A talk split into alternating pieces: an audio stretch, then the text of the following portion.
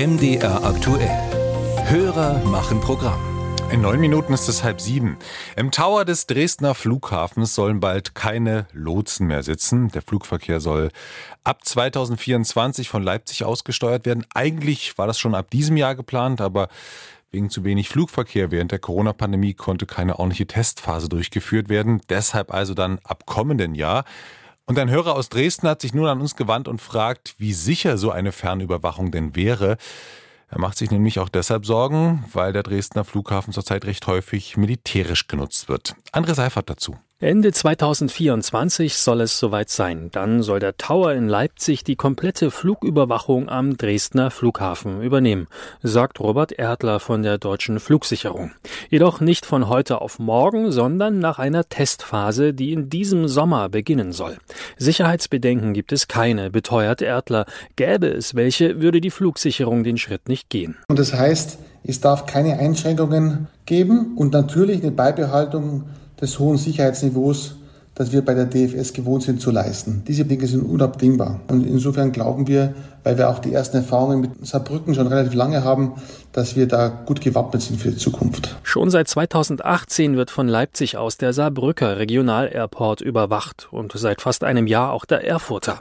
Für die Lotsen am Leipziger Flughafen ist die Überwachung eines fremden Flughafens also tatsächlich nichts Neues. So wie in Saarbrücken und Erfurt sollen nun auch in Dresden hochauflösende Video- und Infrarotkameras installiert werden. Diese werden live 360 Grad Bilder nach Leipzig liefern, und zwar in 3D. Die Kameras lassen sich schwenken und Details heranzoomen. Der Lotse sitzt quasi vor einem Bildschirm oder vor mehreren Bildschirmen und das Kamerasystem vor Ort suggeriert ihm quasi, dass er am Platz sitzt. Und wenn Sie vor den Bildschirmen sitzen, denken Sie tatsächlich, Sie sitzen im Tower, auch von der Perspektive. Es macht keinen Unterschied. Ein großer Punkt ist eben die Verlässlichkeit und die Auflösung bei schlechtem Wetter, gerade bei Regen, dass die Kameras und auch die Linsen nicht beeinträchtigt werden. Aber da gibt es verschiedene Systeme, da wird dann mit heißer Luft das getrocknet, damit man diese Tröpfchenbildung nicht hat. Also ich habe das tatsächlich live gesehen, wie es aussieht und Sie glauben wirklich, Sie sitzen im Tower, eins zu eins. Ohnehin werden nur kleinere und übersichtliche Flughäfen fernüberwacht. Auch Dresden ist ist klein. Nur rund 20 Passagierflugzeuge starten oder landen täglich am Flughafen in der sächsischen Hauptstadt. Hinzu kommen militärische Flüge, meist Hubschrauber der US-Armee, die in Dresden einen Tankstopp einlegen. Diese benötigen keine Sondergenehmigung, sie könnten also rein theoretisch recht plötzlich und außerplanmäßig auftauchen.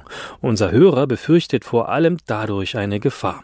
Jedoch Robert Erdler von der DFS beschwichtigt, für die Fernüberwachung des Flughafens spiele das keine Rolle. Also so ein Flieger kommt nicht plötzlich irgendwo her und man weiß es nicht. Gerade im Flughafennahbereich wissen wir sehr wohl, wer da fliegt und was da fliegt. Und die, wollen ja dann auch eine Leistung bekommen, eine Landung, Anweisungen, eine Freigabe. Insofern werden die sich auch immer melden über Funk. Also die Gefahr ist nicht da, dass da jemand kommen könnte und jeder ist dann plötzlich überrascht. Äh, davon kann man ausgehen, das wird nicht passieren. Zumal die Zahl der militärischen Flugbewegungen in Dresden überschaubar ist. Im Schnitt landete oder startete in Dresden im Jahr 2021 an jedem Tag eine Militärmaschine, teilt die Mitteldeutsche Flughafen AG mit.